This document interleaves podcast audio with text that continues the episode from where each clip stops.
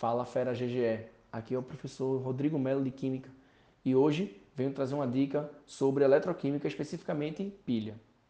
Reações de oxidação são aquelas que ocorrem perda de elétrons, enquanto que a reação de redução ocorre ganho de elétrons. Dividimos uma pilha em dois polos, o polo negativo, que é chamado de ânodo, onde ocorre fuga de elétrons, onde ocorre oxidação do eletrodo, e o polo positivo, que chamamos de cátodo, onde ocorre a chegada de elétrons e a redução dos íons dissolvidos na solução. Esses eletrodos são separados por uma ponte salina, que tem como principal função equilibrar as concentrações de íons nas soluções. Uma pilha pode até funcionar sem essa ponte salina, mas sua duração é muito menor. Ah, não esquece, a pilha ela é um processo espontâneo, ou seja, com um ΔG menor que zero.